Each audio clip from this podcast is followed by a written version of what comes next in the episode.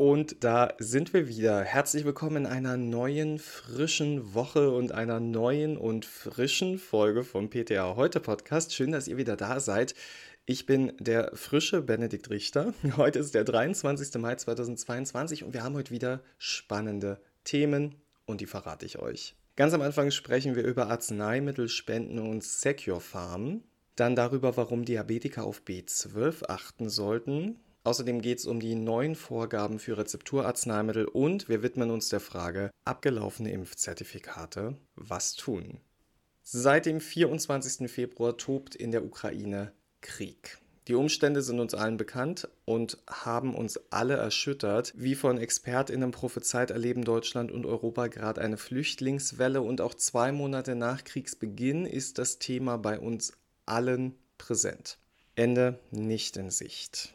Viele von euch haben sich mit enormen Anstrengungen engagiert und finanzielle, zeitliche oder emotionale Hilfe geleistet und dafür ein riesiges Danke von uns allen. Schon sehr früh im Februar haben sich Apotheken organisiert und Hilfspakete mit Verbandsstoffen und Arzneimitteln in die Ukraine geschickt. Und mittlerweile ist es leider so, die Versorgung mit Arzneimitteln ist im Land weitgehend zusammengebrochen. Auch viele pharmazeutische Unternehmen wollen helfen, stehen aber in der EU vor einem großen Problem und das heißt Secure Farm. In Europa gilt nämlich die EU-Fälschungsschutzrichtlinie. Das heißt, jedes Präparat muss auf Echtheit geprüft und dabei aus dem Secure Farm-System ausgebucht werden. Angesichts der Menge, die in der Ukraine gebraucht wird, haben sich die Herstellerverbände an das BMG gewandt und forderten Ende April eine erleichterte Lösung. Und da gab es jetzt Antwort. In einem Brief an die Verbände vom 11. Mai schreibt Thomas Müller. Und Thomas Müller ist der Leiter der Abteilung Arzneimittel im Bundesgesundheitsministerium. Er schreibt, seinem Haus sei der hohe logistische und zeitliche Aufwand bei der manuellen Deaktivierung einzelner Arzneimittelpackungen aus dem Securfarm-System durch die pharmazeutischen Unternehmer bewusst. Sofern es nicht möglich sei, aggregierte Codes zur Ausbuchung zu nutzen, erscheint es aus Sicht des BMG angesichts der außergewöhnlichen Notstandssituation zur Sicherstellung der von der Ukraine erbetenen Unterstützung vertretbar, Arzneimittel ohne die Aktivierung des individuellen Erkennungsmerkmals in die Ukraine zu spenden, um schnell Hilfe leisten zu können. Das Vorgehen sei mit den Landesbehörden abgestimmt, sagt Müller. Da es allerdings nicht mit den EU-Vorgaben übereinstimme, werden die Hersteller gebeten, ihre jeweils zuständige Behörde zu informieren. Abschließend sagt er, die außerordentliche Notsituation in der Ukraine rechtfertigt diese Ausnahme. Ja, immer wieder ein schweres Thema, dieser Krieg, und immer wieder schwer für mich darüber zu sprechen und danach zu einem lockeren Thema überzugehen, weil ich habe dann immer ein bisschen Angst, unsensibel zu wirken. Deswegen möchte ich einfach nur noch mal sagen, hoffen wir einfach, dass dieser Krieg endlich vorbeigeht und die Menschen in der Ukraine endlich im Frieden leben können. Ich glaube, da sind wir uns alle einig. Wir wollen kurz über eine der häufigsten Folgeerscheinungen von Diabetes sprechen, denn die kennt ihr sicherlich aus dem HV. Na, kommt ihr drauf? Die diabetische Neuropathie. Gemäß einer Studie nimmt man an, dass ca. 10 bis 18 Prozent der PatientInnen schon Nervenschädigungen haben, wenn sie die Diagnose Diabetes mellitus erhalten. 10 bis 18 Prozent. Und deswegen spielt die strenge Blutzuckerkontrolle in der Prävention und Behandlung der diabetischen Neuropathie eine extrem wichtige Rolle. Jetzt kennen wir ja alle diese diversen Nahrungsergänzungsmittel und Co., die hochdosiert Vitamin B12 enthalten, um der Neuropathie vorzubeugen oder sie zu bekämpfen. Tatsächlich ist es so, dass Vitamin B12-Mangel WissenschaftlerInnen zufolge bei PatientInnen mit Diabetes mellitus Typ 2 recht häufig vorkommt. Und ein Vitamin B12-Mangel könne neurologische Störungen wie schmerzhafte Neuropathien verursachen, die einer diabetischen Neuropathie ähneln oder diese beschleunigen. In einer 2017 veröffentlichten Studie hatten WissenschaftlerInnen den Zusammenhang zwischen Vitamin B12-Serumspiegeln und Neuropathie untersucht und herausgefunden, dass Typ-2-DiabetikerInnen vor allem unter Metformin oder Protonpumpeninhibitoren einen stärkeren B12-Mangel aufwiesen als Diabetiker ohne diese Arzneimittel. Und außerdem stellten sie fest, dass der Vitamin B12-Status in umgekehrtem Zusammenhang mit einer Neuropathie stehen könnte.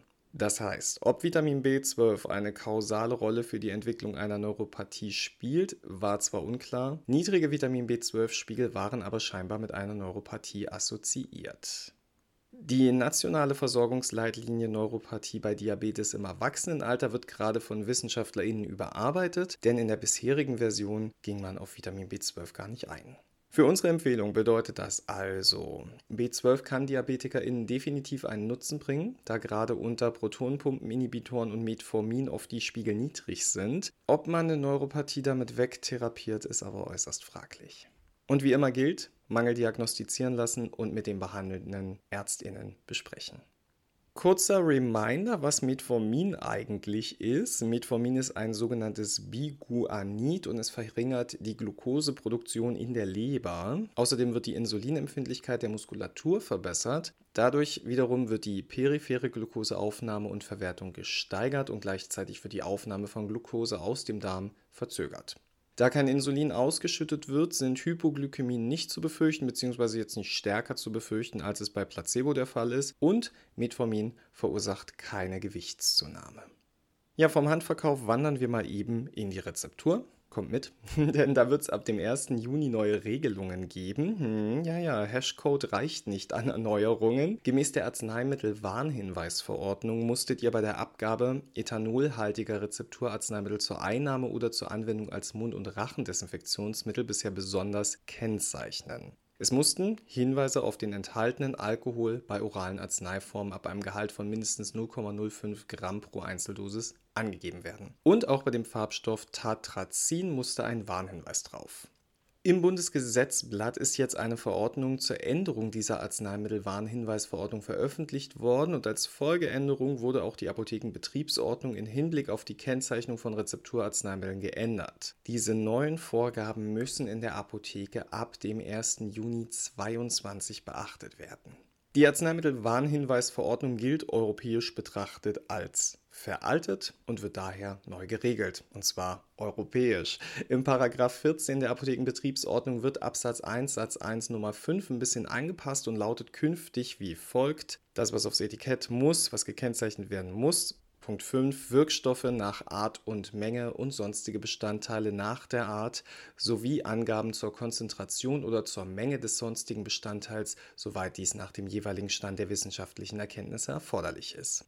Und diese wissenschaftlichen Erkenntnisse, die findet ihr in der Besonderheitenliste des BfArM. Dort sind die Substanzen zu finden, bei deren Verwendung in der Rezeptur eine Konzentrations- oder Mengenangabe auf dem Behältnis oder der äußeren Umhüllung vorgeschrieben ist. Die nötigen Angaben sollten sich dabei an den Formulierungen orientieren, die in der Liste vorgeschlagen werden. Für euch in der Rezeptur ändert sich es gar nicht so wahnsinnig viel. Ethanolhaltige Zubereitung zum Einnehmen, die habt ihr ja bisher auch speziell deklariert. Ethanolberechnung haben wir alle in der PTA-Ausbildung rauf und runter gelernt. Ich mal mehr und mal weniger erfolgreich, um ehrlich zu sein. In Zukunft verseht ihr diese Rezepturen mit dem Hinweis, enthält so und so viel Milligramm Alkohol bzw. Ethanol pro Dosiereinheit oder Dosiervolumen. Ja, und bevor sich jetzt unser Handverkaufspersonal denkt, okay, hier brauche ich nicht zuhören, nein, nein, auch ihr seid gefordert, denn bei der Abgabe ist es dann empfehlenswert, weitere ausführliche Hinweise zu möglichen Gesundheitsgefahren zu geben. Das kann in mündlicher oder schriftlicher Form erfolgen, also so wie sie auch in der Packungsbeilage entsprechender Fertigarzneimittel stehen. Neu für die Apotheke ist, dass gemäß der Besonderheitenliste des BfArM bei der Abgabe von Rezepturen mit Natriumverbindungen ab einem bestimmten Schwellenwert Angaben zur Konzentration und Menge gemacht werden müssen. Rezeptur- und Defekturarzneimittel, die nach dem Inkrafttreten der neuen Verordnung hergestellt werden, müssen zwingend nach diesen neuen Vorgaben gekennzeichnet werden. Bereits hergestellte Defekturen, die mit einem Warnhinweis nach alter Verordnung beschriftet sind, die dürfen aber noch bis zum 30. Juni 2023 in Verkehr gebracht werden. Für Fertigarzneimittel gibt es da sogar noch längere Übergangsfristen, denn die dürfen vom pharmazeutischen Unternehmer noch bis 30. Juni 2025 vertrieben werden. Und apropos Fristen, Impfzertifikate haben ja auch Fristen. Was passiert, wenn die ablaufen? Ja, ja, unser geliebtes Thema Impfzertifikate ist wieder da. Die ersten Zertifikate wurden am 14. Juni 2021 erstmals in Apotheken ausgestellt. So lange ist es schon her, schon fast ein Jahr. Da sie technisch eine Gültigkeit von einem Jahr hatten, werden die ersten also demnächst ungültig sein. Und in den Apotheken stehen schon die ersten Menschen mit Angst und Fragen. Und wie immer in dieser Pandemie ist es dann eure Aufgabe in der Apotheke vor Ort aufzuklären. Wer eine der Apps des Robert Koch Instituts verwendet, also sprich die Corona-Warn-App oder die Kopf-Pass-App, der bekommt innerhalb der App eine Benachrichtigung, dass sein Impfzertifikat bald nicht mehr gültig ist. Das ist schon 28 Tage vor Ablaufdatum so, dass die Apps auf die drohende Ungültigkeit hinweisen. Das RKI plant nach Angaben des Apothekerverbands Schleswig-Holstein, dass die Corona-Warn-App ab Ende Mai und die Kopfpass-App ab Juni nach einem Update fähig sein sollen, technisch abgelaufene Covid-19-Impfzertifikate zu aktualisieren. Bei einigen, das haben wir hier schon mitgekriegt, ist dieses Update jetzt schon vorhanden.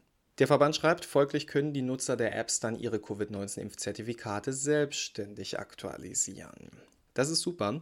Wenn eure KundInnen jetzt partout darauf bestehen, neue Zertifikate zu bekommen, dann dürft ihr aushelfen. Sollte eine Aktualisierung der Covid-19-Impfzertifikate bereits zuvor erforderlich sein, kann eine Neuausstellung auf Wunsch der geimpften Person auch in der Apotheke erfolgen, heißt es dazu im Rundschreiben des Verbandes. Menschen, die ihre Impfnachweise analog führen, die werden natürlich nicht über den Ablauf informiert. Logischerweise auf so einem Blatt Papier steht das nicht. Und da kommt auch keine Push- Mitteilung. Aber sollten auch diese Personen in der Apotheke ein neues Zertifikat wollen, dann dürft ihr das neu ausstellen. Der Verband sagt dazu, Neuausstellung der Covid-19-Zertifikate sind auf Wunsch der Inhaber der Originalzertifikate zu ermöglichen. Dies gilt bei Änderungen personenbezogener Daten oder zur Impfung, aber auch bei Verlust des Originalzertifikats, was sinngemäß auch die technisch abgelaufenen Covid-19-Impfzertifikate einbezieht. In Deutschland sei dies durch 22 Absatz 5 Infektionsschutzgesetz und 9 Absatz 3 Coronavirus-Impfverordnung geregelt. Dennoch solltet ihr sorgsam mit Ressourcen umgehen und unnötige Kosten vermeiden. Vor einer Ausstellung sollte im Einzelfall mit der geimpften Person abgeklärt werden, ob eine Verlängerung über die App möglich ist bzw. abgewartet werden kann. Sobald die Aktualisierung der Apps erfolgt ist, wird den Angaben zufolge auch die Handlungshilfe zur nachträglichen Erstellung der Covid-19-Impfzertifikate durch Apotheker in der ABDA um entsprechende Hinweise ergänzt.